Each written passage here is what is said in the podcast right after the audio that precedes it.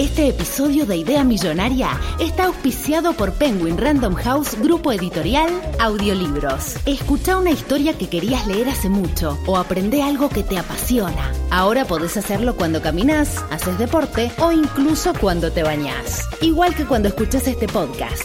Entra a escuchar.com.ar barra Idea Millonaria y encontrá tu próximo audiolibro ahora. Che, eh, me sentía solo en estos días y aparecieron un montón de hormigas y un poco como que me, sentí invadido. Así que tiré todo un montón de, veneno alrededor del sillón y ahora me duele la cabeza. Y así que, mm, eh, nada, no sé si llamar al médico. Básicamente me estás diciendo que te envenenaste, Valentín. Pero, pero las hormigas también.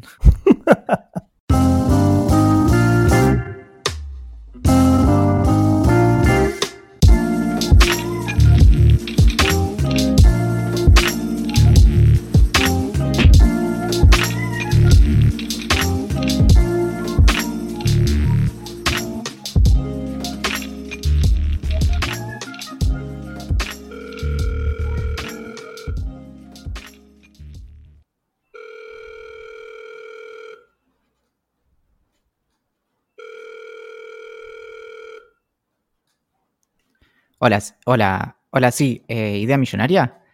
Sí, eh, mi nombre es Valentín Muro. Eh, estoy buscando a Axel Marazzi.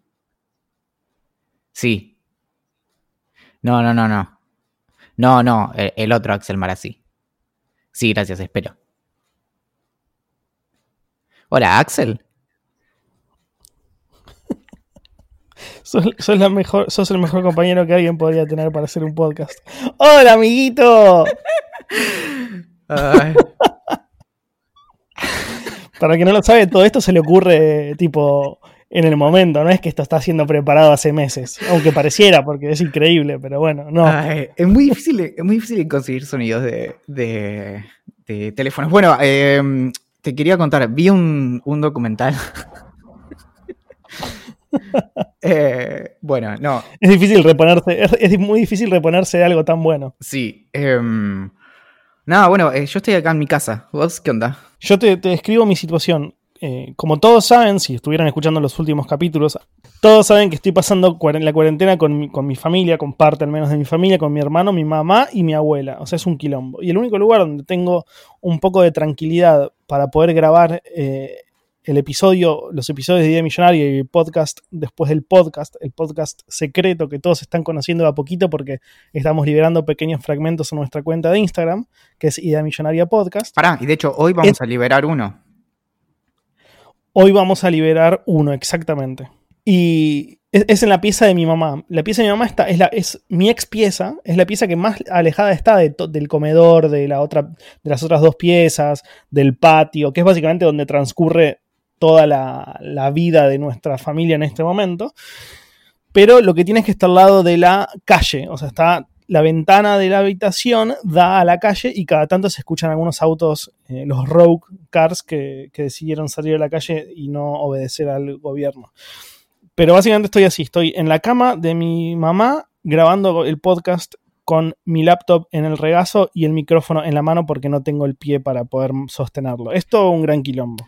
Yo mm, pensé en grabar desde el, desde el sillón. Después creo que lo voy a hacer igual, ¿eh? Cuando grabemos ahora el, podcast después del podcast, lo voy a grabar desde el sillón. Es más, puede ser que lo grabe jugando con la Play, pero nada, nunca, nunca nadie se va a enterar.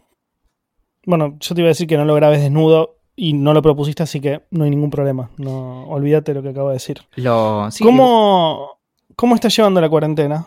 Como un campeón. ¿Cómo te trató la nueva semana? Como un campeón. ¿Sí? Sí. Mira, estoy, estoy eh, hasta ahora, en estos 20 días que llevo de, distanciamiento social, estoy durmiendo súper bien todos los días, solo em, no dormí tan bien el lunes, que, fue como de, esas noches como que el cerebro nunca se te llega a apagar. O sea, no tuve pesadillas ni nada, simplemente fue como que nunca me llegué a dormir del todo y no sé qué onda. Pero después el resto de días es como que duermo bastante bien. Lo que sí me pasa es que eh, lo de despertarme temprano volví como a mi ritmo eh, de hace años. O sea, yo creo que previo a mi convivencia con Mayra, que fue cuatro, fueron cuatro años, siempre me, me, levantaba muy temprano como por la luz. Después se me pasó y ahora como que volví a ese ritmo natural y no importa qué hora me vaya a dormir, esa es la parte trágica porque me puedo ir a dormir tipo a la una de la mañana y me levanto a las seis y media, o me acuesto a las 10 de la noche y me levanto también a las seis y media. Así que mm, estoy como, bueno, como llevando el, el ¿cómo se dice? Como el, la, la rutina lo mejor que puedo.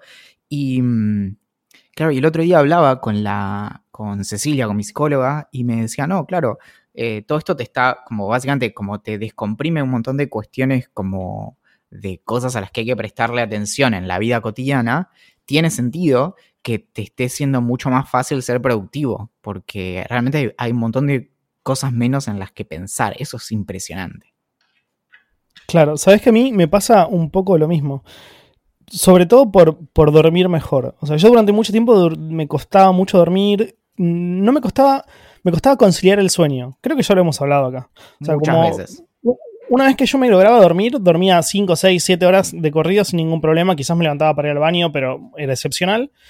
Pero llegar a alcanzar, poder dormirme, o sea, conciliar el sueño, era algo que me costaba. Y durante la cuarentena es algo que no me está pasando, la verdad. Y, e incluso duermo como muy bien. O sea, no tiene nada que ver el tema de mi contractura y mi cuello eh, durmiendo acá en, en, en, la casa de mi vieja, o sea, temporalmente por mi separación. Eh, estoy durmiendo en un colchón que es, chotísimo, entonces me levanto con unas contracturas brutales, más que la cuarentena hace que esté mucho tiempo en la cama.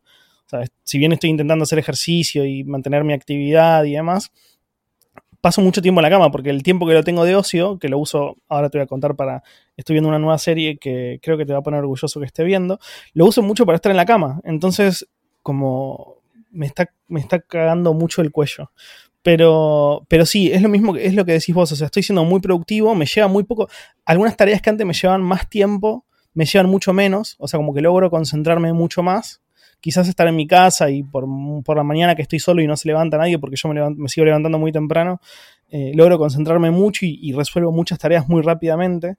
Eh, nada, es, es eh, quizás es, un poco eso, no lo había pensado. Quizás es lo que te dijo Cecilia, esto de de no tener que pensar, por ejemplo, en levantarme a tal hora para ir, para viajar al trabajo, después volver el auto, eh, como reuniones sociales, reuniones laborales, que las sigo teniendo, pero solo a través de internet, eh, como esas, esas pequeñas cosas que, que tiene la vida cotidiana eh, convencional, por decirlo de alguna manera, que ahora no están, quizás nos permite como concentrarnos un poco más. Y está bastante bueno. Es que claro, es como que te, te, libera como parte del cerebro, no sé, el tema de, menos cosas en las que tenés que pensar. Entonces como te concentras solo en eso. También, eh, obviamente, todo esto es como súper, em, como, eh, no sé cómo llamarlo, como de fantasía. Es muy, es muy freak lo que pasa también. Em, sí, sin lugar a dudas. De hecho, parece un escenario sacado medio de una película distópica. O sea, todo sigue funcionando como entre comillas perfectamente. Digo, los servicios siguen funcionando, eh, seguimos teniendo bienes para consumir, tipo víveres, seguimos teniendo internet, nos comunicamos, seguimos trabajando los que podemos y demás,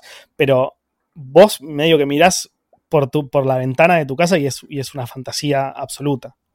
Claro, bueno, igual lo de los bienes es hasta ahí, porque ya, por ejemplo, me quedan dos huevos, se me, me queda, no sé, como en gramos no sé, pero como si te dijera un dedo de queso, em, me, queda, me, quedan dos potes de crema, así que a partir de hoy arranco temporada de fideos, me queda un paquete y medio de fideos, me queda medio paquete de arroz y un montón de Nesquik. Em, Puedes empezar a almorzar y cenar Nesquik. Sí, bueno, claro. Igual hoy, hoy estaba, bueno, hoy vi tres partes de un documental, o sea, tres horas de mi día lo pasé viendo un documental que ahora te voy a contar.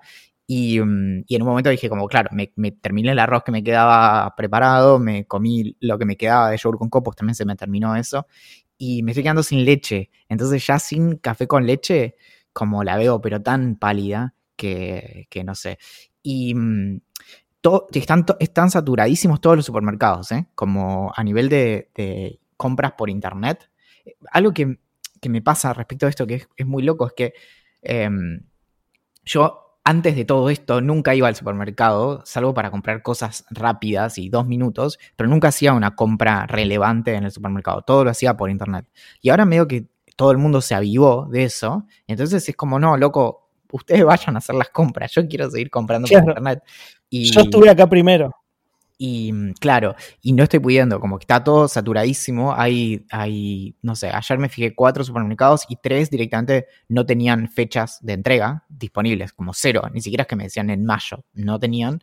Y en otro probé en, en Coto, pero es medio como que todo el tiempo está medio colgado, se te desloguea. Eh, no perdés la compra, pero tenés que estar ahí como entrando todo el tiempo y, es, como, era agotador. O sea, me tuve que poner como una serie y tratar de, ir como resolviéndolo ahí. Em, porque estás tipo horas y horas para comprar, no sé, ah, e, e, esa es la peor parte. Ayer armé toda una compra y hoy digo, bueno, ahora la cierro y me la envío. Y más o menos 20 de 30 cosas eh, me decía que no estaban más disponibles. Claro, sí, acá pasa un poco lo mismo. Igualmente, acá en mi casa intentamos hace un par de días largos ya, hará, creo que ayer hice la cuenta y hacía más o menos 16 días que no salgo de casa. Poné que al día 4 o 5 empezamos como a ver cómo comprar a través de, internet y entramos a Coto y demás. Todavía funcionaba bastante bien, pero cuando, cuando fuimos a hacer como el checkout, decía que iba a tardar más o menos una semana en llegar el pedido. Y la verdad no fue un problema porque no estábamos tan complicados, o sea, había comida para tirar una semana. Entonces dijimos, bueno, la compra grande, grande, grande la hacemos a través de este supermercado que es gigante y nos va a salir más barato, pero la compra chiquita de todos los días la hacemos a un mercado de barrio que tenemos acá cerca y que te hace entregas a domicilio. Entonces, medio que, hicimos eso. Pero terminó pasando lo mismo que te pasé a vos. O sea, hicimos el pedido online, pero de las, no sé cuántas cosas habremos pedido, pero de las 30 cosas que habíamos pedido, como, como te pasó a vos, 15 o, o, 10 ya no había en ese momento, que, que pasó hace una semana más o menos. Claro. Entonces, dijimos, bueno, ya fue, cancelamos todo y hacemos todos los pedidos acá al, supermercado de barrio. Y estamos más o menos en esa, o sea, llamamos, hoy justo subí una foto a Instagram que llegó el pedido que hicimos a la verdulería. Pedimos un montón de cosas, nos llegó sin problema, creo que tardó dos o tres días, y ahora hicimos otro pedido bastante grande en un mercado de barrio y nos tardó, todavía no me en teoría va a llegar ahora, en las próximas horas, pero nos tardó dos días. O sea, lo pedimos el lunes y nos va a llegar hoy, que estamos grabando y es miércoles. Y medio que lo vamos solucionando así, porque no, nos hace ni siquiera falta salir para ir al chino o al, supermercado de barrio o al, coto y hacer la cola esa eterna para poder entrar.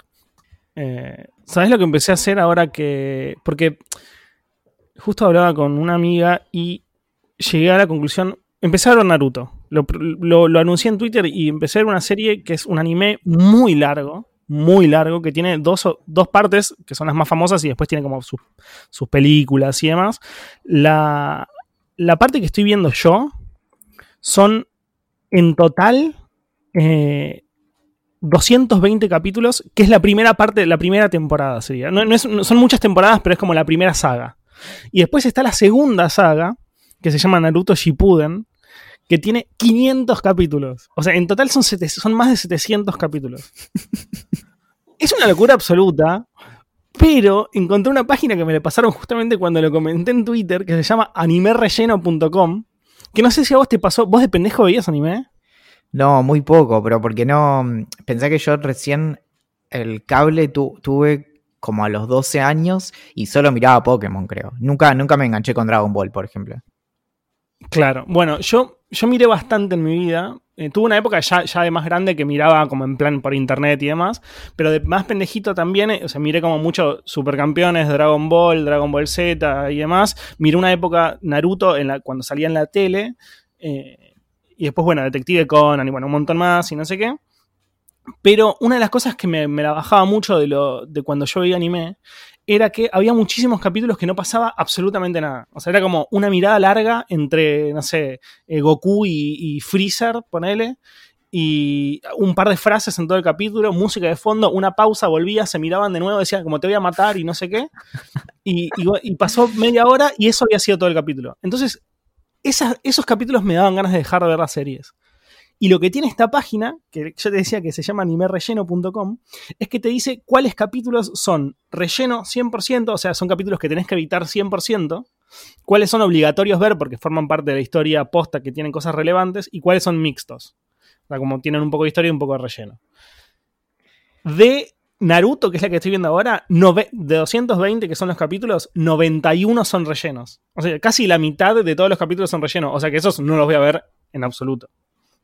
Así que medio cuando vi ese número dije, bueno, son 200 capítulos, pero la mitad los, no los voy a ver porque son relleno, medio que recién ahí decidí verla. Y otra cosa que... Y otra cosa que, Sí, decime. Los capítulos rellenos son los que acá estoy viendo, que no están adaptados del manga, sino que son episodios a evitar. Y después hay algunos que son mixtos, que tienen tipo parte y parte. Pero, claro. ¿qué será? O sea, realmente es, es como por llenar las transmisiones, supongo, ¿no?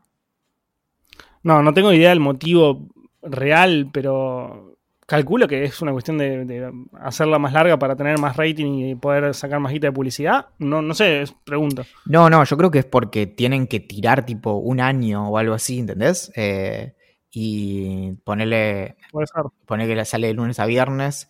Eh, nada, con eso tirás, no sé, dos años, tres años, una cosa así. Claro. Sí, puede ser.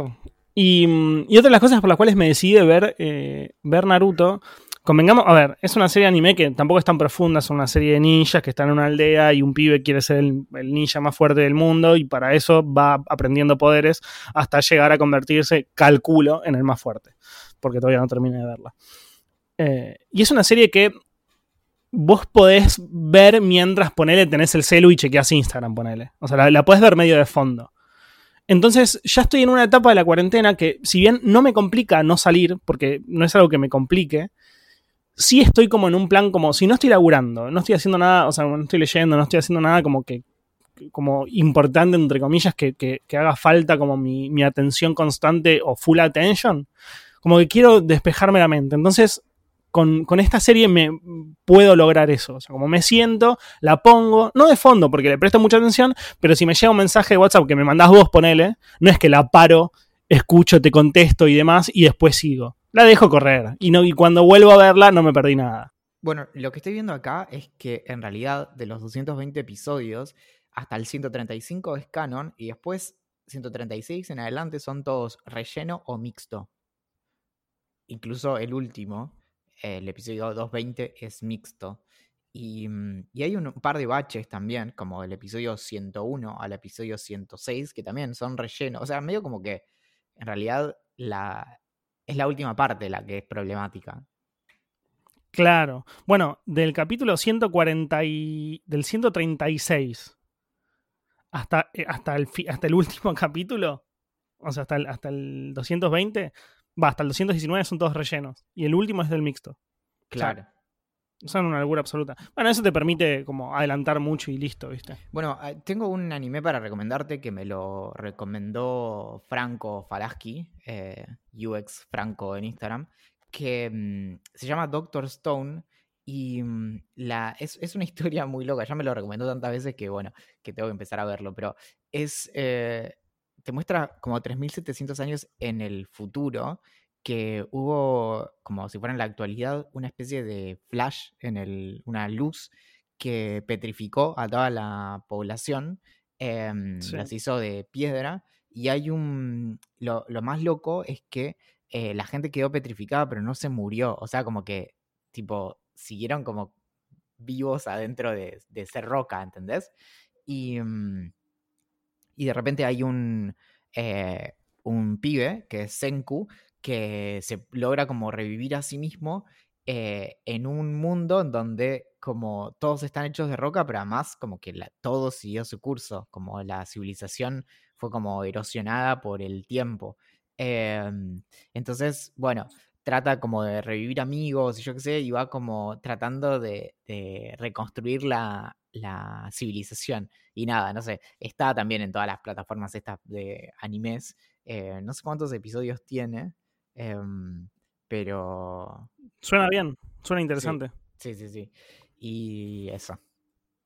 ¿Sabes que la cuarentena me, había olvidado de contarte, lo cual es bueno porque hay algunas cosas que te las cuento directamente acá y no te enterás, o sea, y, tu reacción me gusta porque es como más eh, sincera. Eh, la cuarentena, entre otras cosas, está haciendo replantearme, o sea, me hace pensar mucho la cuarentena. La realidad es que tengo, claro, tengo mucho más tiempo que antes. Ya de movida, eh, tengo dos horas de viaje en auto que, que perdón, ahorro como dos horas de viaje que antes las tenía en auto y ahora no.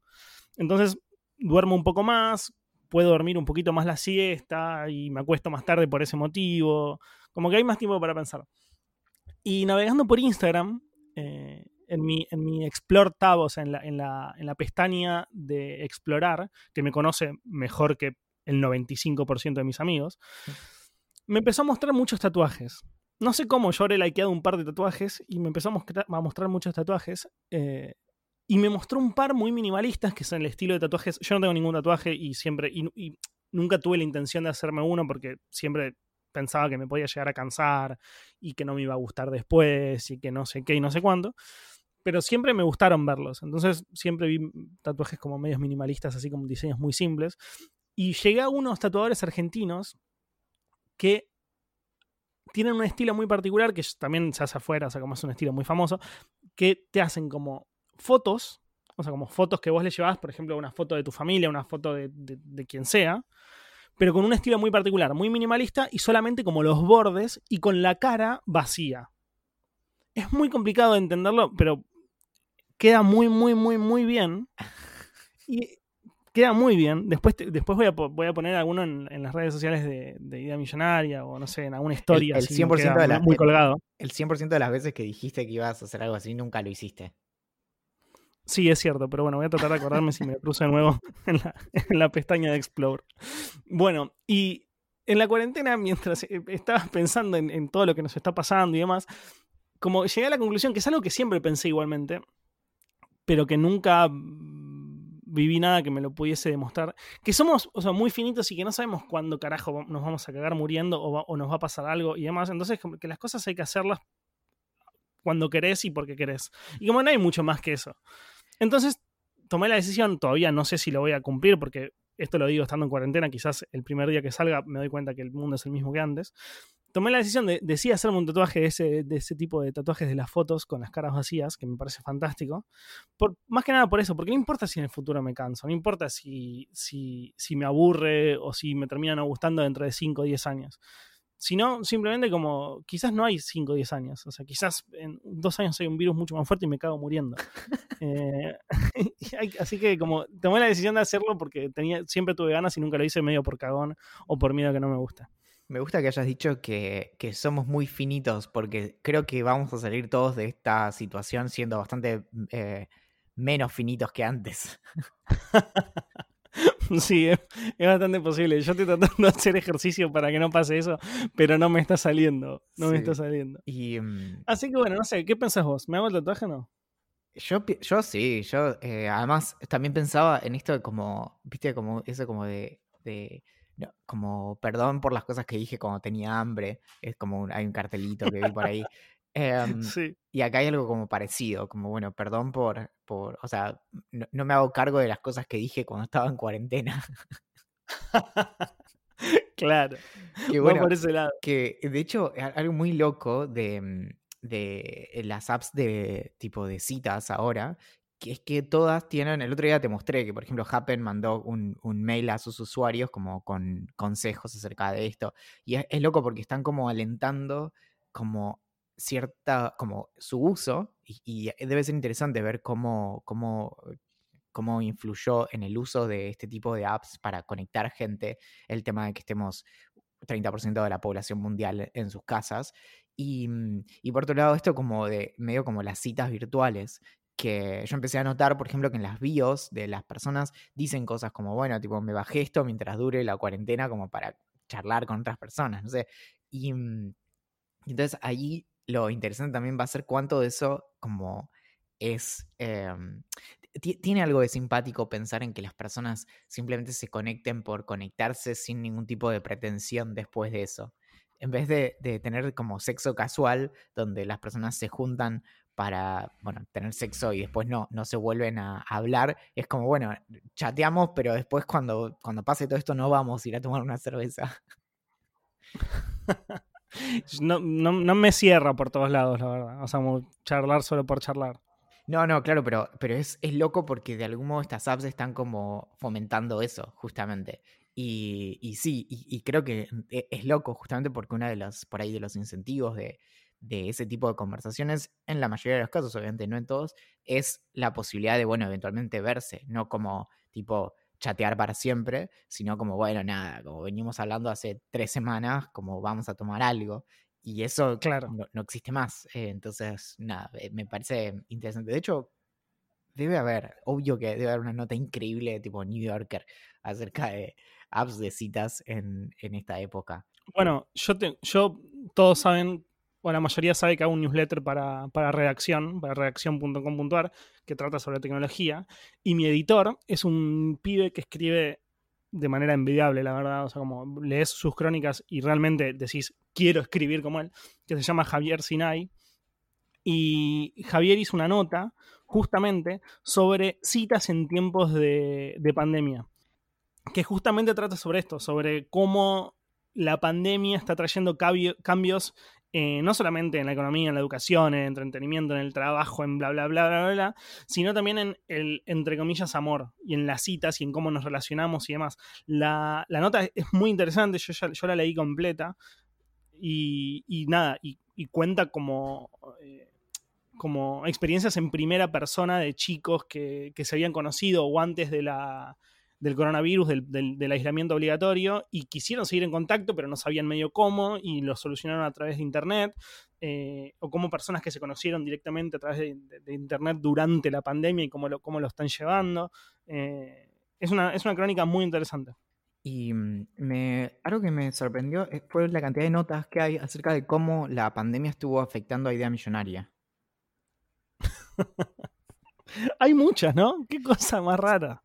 Sí, sí, por eso, como, como bueno, que nada, que eh, algunas, eh, me parece que fue en The Daily Beast, que es un medio estadounidense, que comentaban lo, mm, el impacto que había tenido en este podcast por el tema de que nosotros ya veníamos como haciendo práctica, ¿no? Porque bueno, como todo el mundo sabe, nosotros venimos siguiendo el tema del coronavirus desde noviembre del año pasado, octubre más o menos, y entonces medio que nos veníamos como adelantando eh, como para tener cierto entrenamiento, ¿no es cierto?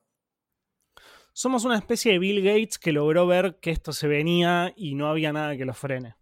Claro, lo que no supimos fue capitalizarlo y volvernos eh, multimillonarios a raíz de, de nuestra capacidad de ver el futuro. Pero, pero, Bueno, como- por, eso, por eso esto se llama idea millonaria de una manera tan irónica. pero, pero bueno, no se puede todo. Em, quiero ir a lo que nos convoca, si te parece. Yo, yo te sigo. Bien, quiero hablar de eh, el documental más importante de los últimos 60 años, más o menos. Se llama Don't Fuck with Cats. Yo te dije que te iba a gustar, Valentín. Hoy dediqué gran parte de mi día a, a mirar este documental de tres partes que se, se estrenó a fin del año pasado en Netflix. Y mm, es una. Pero bueno, no- lo tengo muy, muy fresco todo, pero, pero quiero saber a vos qué te pareció y, que nos cuentes un poco de qué trata. Bueno, Don't Fuck With Cats es un documental solamente de tres partes que dura una hora cada una, eh, que como dijo Valen, lo produjo Netflix, que trata sobre, como yo diría que trata sobre dos, dos cosas en particular, sobre un grupo de detectives wannabes, un grupo de nerds que se conectan a través de Facebook, que dan con un video de un asesino de gatos, de un psicópata enfermo eh, que se filmó ahogando a unos gatitos muy lindos, muy tiernos. Por suerte, el video no, lo mu- no, no muestran el video eh, en, en- en detalle, así que pueden verlo sin problemas. Básicamente lo que hace este tipo es ahogar a, los, a dos gatitos muy chiquitos y muy dulces.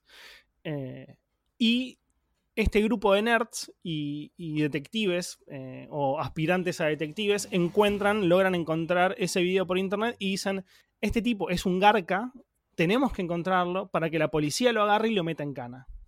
¿Y qué hacen? Empiezan a investigar cada uno de los detalles, cada uno de los fotogramas de todo ese, ese video para dar con dónde vive el tipo, quién es el tipo, cuántos años tiene, qué color de pelo tiene. eh, todos como detalles muy... eh, como muy pequeños que, pues, que se pueden ver a partir de ese video muy cortito para poder llegar a dar con él.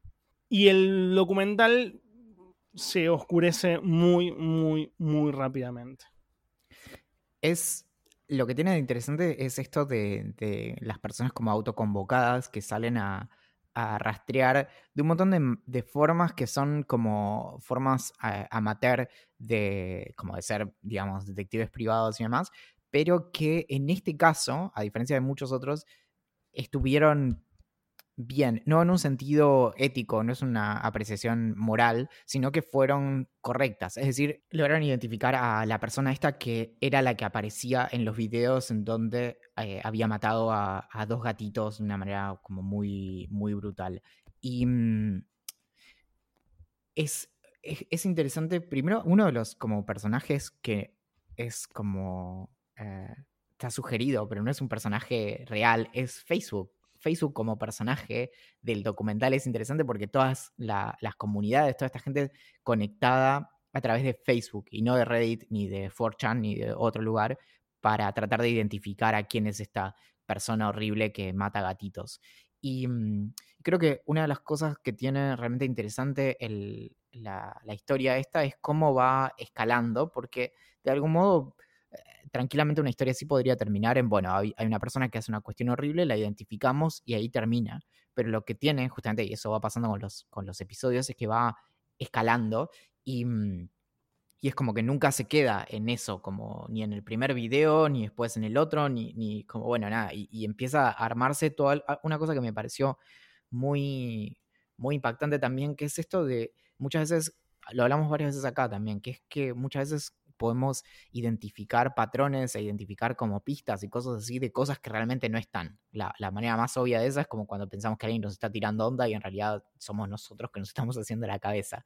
Y, mm, en esta historia hay mucho de eso porque tranquilamente hay cosas como, bueno, ven el video y dicen, bueno, eh, en este video está como este detalle y hay un montón de cosas como para que...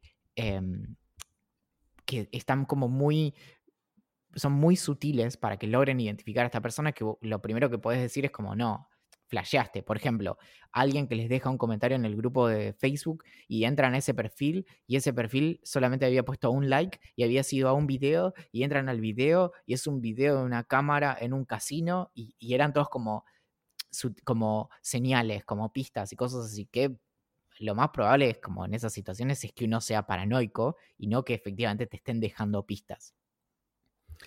Claro, una de las cosas que me parecen muy interesantes del documental es que la persona que está detrás de estos crímenes. Una, pregunta: ¿es un crimen matar a un animal? No, lo tengo claro.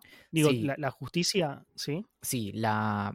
la no, no, no matar en términos absolutos, sino la crueldad es lo que está tipificado.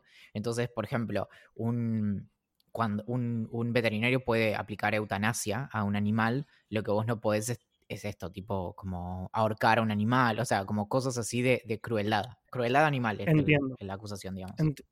entiendo. Bueno, una de las cosas que más me parece interesantes del documental son como dos cosas lo, que me parece genial.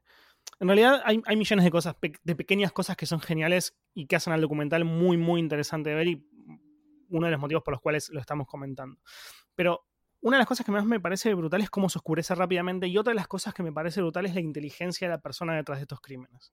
O sea, cómo, cómo justamente cómo decís vos que va dejando pistas que parecen sacadas de una película de, asesinatos, o sea, de una película de un, asesino serial.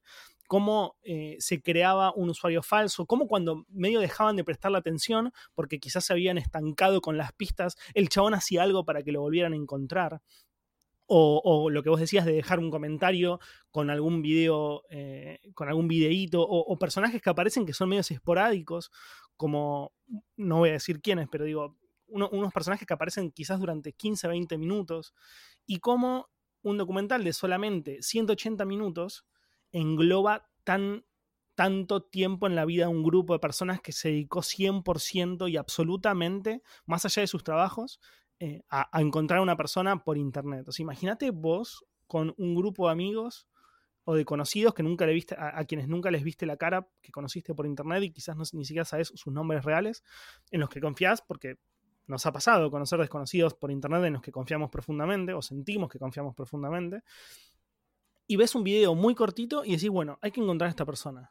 Eh, durante dos meses te obsesionas de una manera tal que empezás a buscar pistas en absolutamente todo y, es lo único que haces después de tu trabajo. Lo único que haces durante todo el día. Bueno, es que esto tiene un montón de, mm, aristas interesantes porque lo, que hacen estas personas es básicamente actuar como justicieros, que es eh, hacer justicia por mano propia, lo que en inglés se llama vigilantis o vigilantism, que es básicamente lo que hace Batman, que aunque me encante Batman y demás, no está bien porque es un primer paso para la degradación de la sociedad. Entonces, no es, no es saludable para una sociedad que las personas hagan justicia por fuera de los mecanismos que disponemos para eso. Y, mm, y en este caso tiene como... Tiene una, buena reflexión también respecto de si el tema de este tipo de personas que, que son, tienen como una especie de sed de atención, no se ven alimentadas por, por la atención que reciben. Y muchas veces esto, esta pregunta se hace alrededor de los medios. ¿sí? Cuando aparece, no sé, un, asesino con un modus operandi eh, particular o lo que sea, que mm, si el tema de que cómo lo cubren en los medios no hace que esa persona se vea alentada a seguir haciendo lo mismo, como seguir buscando atención. Un poco como un nenito, ¿viste? Un nenito en una reunión de adultos que tipo quiere llamar la atención todo el tiempo y, mm, y va como escalando en las cosas que hace. Bueno, algo, algo de ese estilo. Y mm, lo que tiene es que muchas veces desencadena cosas terribles y pasó en el caso, ya lo hablamos alguna vez, pero en el caso de los, eh, del ataque con bombas en la maratón de Boston, eh, que identificaron a personas incorrectamente. Sí, me acuerdo de eso, me acuerdo justamente fue a través de, de Reddit que eh, a través de imágenes que se habían transmitido en los medios, en internet y demás, se pusieron como a, tratar de identificar posibles sospechosos y salir a buscar y yo qué sé, y creo que terminó con, con, con un suicidio o un linchamiento, no me acuerdo, pero eh, nada, es, es como, es, es, algo grave. Pero te quería traer algunas historias igual de, de casos en donde Internet resolvió como cuestiones por ahí más menores, pero que se resolvieron a través de Internet. Apa, me encanta, ¿verdad? Venga. Bueno, la primera, esta es medio vieja. Había un, un, dispositivo en Estados Unidos, no sé si vos te acordás, pero que se llamaba Sidekick, que era. que tenía como una pantalla muy grande y tenía un teclado. Y era como para mandar mensajes de texto. Aparecía mucho en la serie Gossip Girl porque es algo sí, muy... Sí, había desaparecido de mi cabeza por completo, pero ahora que me lo contás, sé cuál es. Claro, que son como muy, muy característicos. Bueno, en, esto hace muchos años, una chica de, de Nueva York, Sasha Gómez, se, mm, se robó un, un, teléfono que encontró en la bar de atrás de un, de un taxi. Y um, sin darse cuenta, eh, siguió usando como la misma cuenta que tenía la anterior.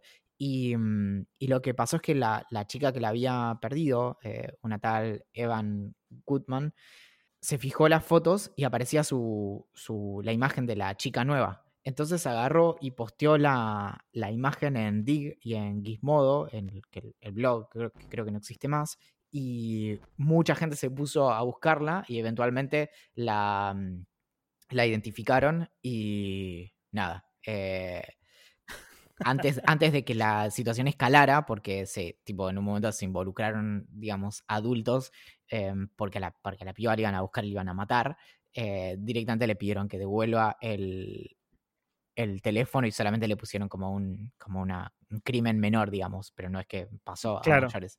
Y después, bueno. Sí, lo que pasa en ese tipo de casos es un poco lo que contás vos, que, con, el tema de los vigilantes y demás. Sobre todo cuando pasan en, en lugares como Forchano, lugares donde mm, son 100% anónimos las publicaciones. Muy rápidamente se puede ir todo al carajo y se puede salir todo de control y hay gente que está muy limada, que quiere hacer justicia por mano propia y las cosas sabemos cómo terminan cuando pasan esas cosas. Bueno, en, eh, relacionado a esto, pero con el tema de la como cuarentena obligatoria y demás, en Francia hay muchos médicos que están eh, saliendo ahora con guardaespaldas porque la gente piensa que son personas comunes que están saliendo a caminar y las empiezan a agredir. Dios mío, boludo, qué, qué Terrible. Bueno, la, la otra es la historia de Dog Shit Girl que es una... Amo el nombre, no importa que, se, que, sea, es mi favorita. Es una mujer que en el 2005 en Corea del Sur estaba con un perrito chiquito en el, en el subte y dejó que hiciera caca en el piso del subte y una mujer se le acerca amablemente y le da un pañuelito la mujer lo usa para limpiarle la cola al perro, pero deja el, piso ensuciado. Alguien le saca una foto y un par de horas más tarde empieza a aparecer en bocha de sitios en, Corea con la etiqueta Dog Shit Girl, eh, la imagen de esta mujer. Y obviamente la empezaron a identificar, la empezaron como a, como acosar en, en la calle eh, empezó a ver como una cuestión de, tratar de rastrear a su familia, como tipo, eh, se, volvió todo como muy heavy, la piba eventualmente dejó la universidad por, la vergüenza que le daba y tuvo que hacer como una especie de disculpa pública eh, en donde decía que si no paraban de amenazarla se iba a suicidar. Y bueno, hasta donde sabemos, ella no se suicidó, pero la, historia dio la vuelta al mundo y terminó en un, eh, por ejemplo, en el Washington Post. Qué locura. Me daría una vergüenza terrible. yo haría lo mismo que ella, o sea, dejo todo. Me recluyo ermitaño forever. por eso, por eso no hay que tener un perrito, ¿no? No hay que tener un perrito y si vas a tener un perrito no seas un terrible sucio. Claro. Eh, o hay que. Sí, no, hay que ser una buena persona, me parece. Y. Mm, bueno, después había no, solo cosas como em, de, resueltas por internet, sino algunos crímenes reales que se resolvieron como con un, ¿cómo se dice? Como un twist al final que como parece sacado de, una serie. Por ejemplo, en, el 2012 encontraron a un... Eh, arrestaron a, un tipo que tenía em, pornografía infantil en, su computadora y además eh, tenía como acusaciones de, abuso infantil. la historia es cómo es que lo, atraparon y es porque encontraron fotos que él había subido a internet en donde se veía como muy lejos un, eh, ¿cómo se dice? Un frasquito de medicamentos al que la policía forense le aplicó como, no sé, 700 filtros y demás y pudieron sacar el nombre del tipo y el, y el medicamento. Con eso ya lo habían rastreado, pero eso no les servía como evidencia porque podía ser que el tipo se hubiera robado la botella o lo que fuera. Y la manera en la que lo atraparon, hasta te digo que, no sé, es un poco como difícil de creer. Pero aparentemente en otras fotos aparecían sus manos y aplicando también toda una serie de filtros y demás, pudieron sacar parte de su huella digital de, la ah. imagen. Y como además ya tenían la, identidad, lo que hicieron fue macharla con el tipo. O sea, no es que tuvieron que buscar en general la, la identidad de toda la población, sino simplemente eh, corroborar que fuera la de la persona que aparecía en el, en el frasquito ese en la foto. ¿Será? Y eh, yo creo que ya lo tenías como, tenías como bastante ganado el partido necesitabas como un tipo, un, meter un penal en el último minuto. claro. Valentín hizo una, una comparación futbolística. Yo esto lo voy a recortar y no sé, me lo voy a guardar para imprimir y me lo tatúo. Total, ya cuando viste que dicen que cuando te haces un tatuaje te haces 20, bueno, yo me voy a tatuar la frase de Valentín donde hizo una comparación futbolística. ¿Y, estuvo bien? O sea, porque ahora me entró la duda, obviamente. Sí, yo tampoco soy, soy una eminencia futbolística como para poder evaluar si, hiciste, si lo hiciste bien o mal. Para mí está perfecto. Sonó bastante como, como verosímil, ¿o no? Sonó convincente, que es lo único que importa después de todo. Ah, bueno, después eh, un, un, tipo que se llamaba Vincent Brothers, o sea, no eran, no eran hermanos, ese era el apellido, em, y mató a, su familia, eh, que incluía a, a sus tres hijos, a su suegra, a su esposa y a su hijo que tenía seis semanas. Un bebé. Después, lo, después de hacer eso, hizo como, fingió como que había entrado en la casa a robar y se alquiló un, auto para irse hasta em, Ohio desde California. Em, para, decir como que él en realidad no estaba en el lugar en, cuando, cuando sucedió todo eso. El asunto es que él efectivamente tenía como los eh, registros de vuelos y de alquiler de autos y demás como para mostrar que él no había estado ahí. Lo que había hecho es que básicamente voló hasta el lugar y después estaba con el auto. Lo que mm, pasó es que lo único con lo que lo pudieron, o sea, básicamente con lo que lo terminaron encontrando es que cuando vos vas en auto se te van pegando un montón de bichos en el parabrisas y demás. Y lo que hicieron fue contratar a un entomólogo que se dedicó a estudiar qué, cuáles eran los bichos que se había encontrado. Entonces, por ejemplo, eran bichos nocturnos, entonces saben que el tipo viajó de noche y demás. Y tenía algunos tipos de, por ejemplo, saltamontes que son bastante específicos para la zona de California y no de Ohio. Entonces, con eso pudieron demostrar que, que en realidad su, eh, ¿cómo se dice? Su mm, alibi, ¿cómo se dice en castellano eso? Sí, su coartada. Su coartada esta, era, era un verso. No lo puedo creer. ¿Qué, te imaginas ser como detective y, dar con eso, con, con, esa prueba? Que decís como, soy Dios. O sea, salgo de una película de Hollywood y no me creen. Sí, bueno, hablando de Hollywood, hay una película que se llama The Town, que es con Ben Affleck, que es de, un robo en donde Ben Affleck y Jeremy Renner, que es el de Marvel, el que... Eh, no me acuerdo cómo se llama, el que tira flechitas, que... Mm, Arrow. No, no, Arrow es el de DC, no me acuerdo cómo se llama este. Em, que se disfrazan de, policías para meterse en un banco y después amenazan a los cajeros diciéndoles las direcciones de, de sus familiares, de sus familias. Tres criminales en Nueva York dijeron, bueno. Hawkeye. Hawkeye, ok, ahí está. Em, tres delincuentes de Nueva York vieron la película y dijeron, che, acá hay algo, acá hay algo. Tomaron nota y hicieron básicamente lo mismo. Se disfrazaron de policías y eh, usaron unas, em, unas máscaras para tapar sus caras que eran como hiperrealistas, carísimas.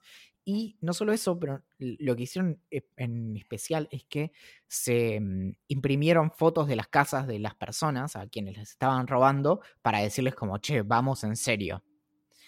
El asunto es que cuando se estaban yendo del lugar con 200 mil dólares en efectivo y nadie tenía ninguna idea de quiénes eran, a alguien se le cayó una foto. Y las fotos atrás, esto es, otro tip para pips, las fotos atrás suelen tener unas como microimpresiones de la máquina que las imprimió y esto es más freak todavía, las impresoras hogareñas también tienen como microimpresiones de puntos que te indican cuál fue la máquina que lo imprimió. Y bueno, con eso la policía se pudo poner a rastrear en cuál era el, local en donde habían impreso eso y Después eh, se buscaron, eh, tuvieron un nombre que era apellido Biam y se pusieron a buscar en las empresas que vendían como estas máscaras como de super calidad, de, como tipo de calidad de Hollywood y encontraron que había en una un tipo que se llamaba Edward Biam y mm, no solo eso, sino que cuando eh, los buscaron encontraron que habían, había una foto de dos de los tres chorros en la que uno tenía una remera con una foto de una escena de la película de Ben Affleck. No, eran demasiado fan los chabones. Te cagó ser un fanático, flaco. Tengo una última que es de Italia, que es, es bastante increíble. Es de noviembre del 2010 que desapareció un, fan de, gimnasia, de, como de, de atletismo, que mm, desapareció en Yara, se llamaba, y desapareció en, Italia, y su cuerpo fue encontrado tres meses después de la desaparición. Alguien había hecho esto en, por esa zona, pero no podían encontrar a quién. En el cuerpo había eh, muestras de ADN, pero no, no macheaban con nadie. Entonces, lo primero que hicieron fue, en la zona en donde lo encontraron, hacer como una especie de recolección voluntaria de ADN y tomaron muestras de 22.000 personas. No encontraron a nadie, como exactamente, pero encontraron a alguien que tenía un match parcial, por lo tanto, alguien en su familia podía ser la persona de quien había salido ese ADN. El problema es que la familia de esta persona, de Damiano eh, Guerinoni, era... Damiano. Damiano eh, tenía 11 hermanos y hermanas. Déjame, joder, boludo. Entonces, usa forro, papi. Entonces, bueno, encontraron una un posible match más cercano con el tío de Damiano, que era Giuseppe Guerinoni. Y entonces, el, problema es que eh, eh, Giuseppe, Giuseppe, Giuseppe había muerto 11 años antes. Eh, habían tomado la muestra de una estampilla. Sus hijos, todos habían sido testeados y ninguno era culpable, y no había otros hijos de los que su esposa supiera. chachán, chachán, pero ese es el truco, porque Giuseppe había tenido una vida social bastante activa por fuera de su matrimonio y tenía algún hijo en algún lado. Así que ahora las autoridades estaban buscando a un bastardo, en sentido literal y figurado. Así que armaron una lista de 532 posibles mujeres con quienes él podría haber dormido. Las testearon a todas ellas dos veces y encontraron un match con una tal Esther de 67 años. Resulta que ella tenía eh, dos hijos mellizos que habían sido eh, hijos aparentemente de Giuseppe. Una era mujer, así que esa fue descartada, lo cual les dejó a el hijo de Esther, que era Massimo Giuseppe Bossetti, de 43 años. Le hicieron una muestra de ADN a Massimo y eh, le- diciéndole que era una prueba como de alcoholemia y mm, efectivamente era el asesino, así que lo condenaron a eh, la vida en prisión y probablemente a que le pegue una piña a cada persona de las 22.000 que tuvieron que testear para encontrarlo.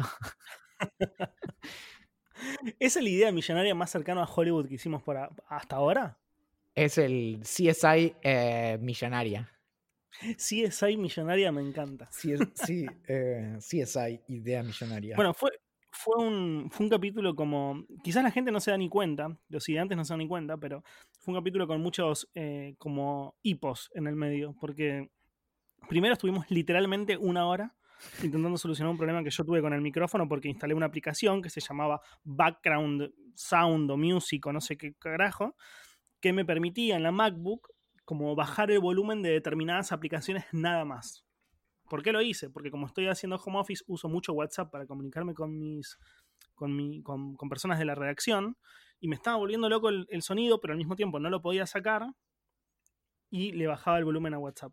Ese, fue el único motivo. Ah, muy bueno. O sea, ¿podés elegir qué volumen le das a cada cosa? Claro, y a es mí me increíble. venía de 10 porque, porque bajaba el, el, volumen casi al máximo de WhatsApp, pero no tanto para no escucharlo, pero al mismo tiempo podía escuchar música fuerte, o no fuerte, pero normal. Entonces no me molestaba. Eh, pero bueno, ese, ese, esa aplicación me cagó los drivers o algún quilombito que tuve con, con, con, el driver del micrófono y durante una hora estuvimos viendo cómo solucionarlo. Finalmente Valentín encontró la forma. Y después de eso se nos cortó tres veces la grabación, es decir que para editar este podcast me voy a tener que poner a trabajar en serio, o este capítulo. Eh, pero bueno, lo logramos, Varen. Eh, parece ser. Uy, no, creo que conté todo mal. Todas las historias las conté al revés. no, bueno, papito, quedarán así. Quedarán así y la gente las contará así Eh. y se convertirá en una bola de nieve de historias mal contadas, pero yo, de nuevo, no grabo. Máximo era el bueno. Máximo Giuseppe. No, eh, Giuseppe era el. Era él. El malo. Eh, era él. Giuseppe el que, se, el que se acostó con 200 millones de minas. Que, claro, Giuseppe era el que se acostó. Claro. Ya, me- ya me perdí. Bueno, mi nombre es Axel Marazzi, El mío es Valentín Muro. quien hizo la apertura y cierre de este podcast. La canción es Julián Príncipe. Nos pueden encontrar en ideamillonaria.com, nos pueden escribir a gerencia.ideamillonaria.com, se pueden sumar al VIP que les da acceso al newsletter de Idea Millonaria en vip.ideamillonaria.com, eso es con B corta porque no es de VIP VIP tipo el correcamino, sino de VIP como de tipo very important eh, person, very ideante persona. Twitter, Idea Millonaria P. En Instagram somos Idea Millonaria Podcast. En Facebook, en Telegram, en YouTube y en Reddit somos Idea Millonaria. Y esto ha sido todo. Muy atentamente. La gerencia.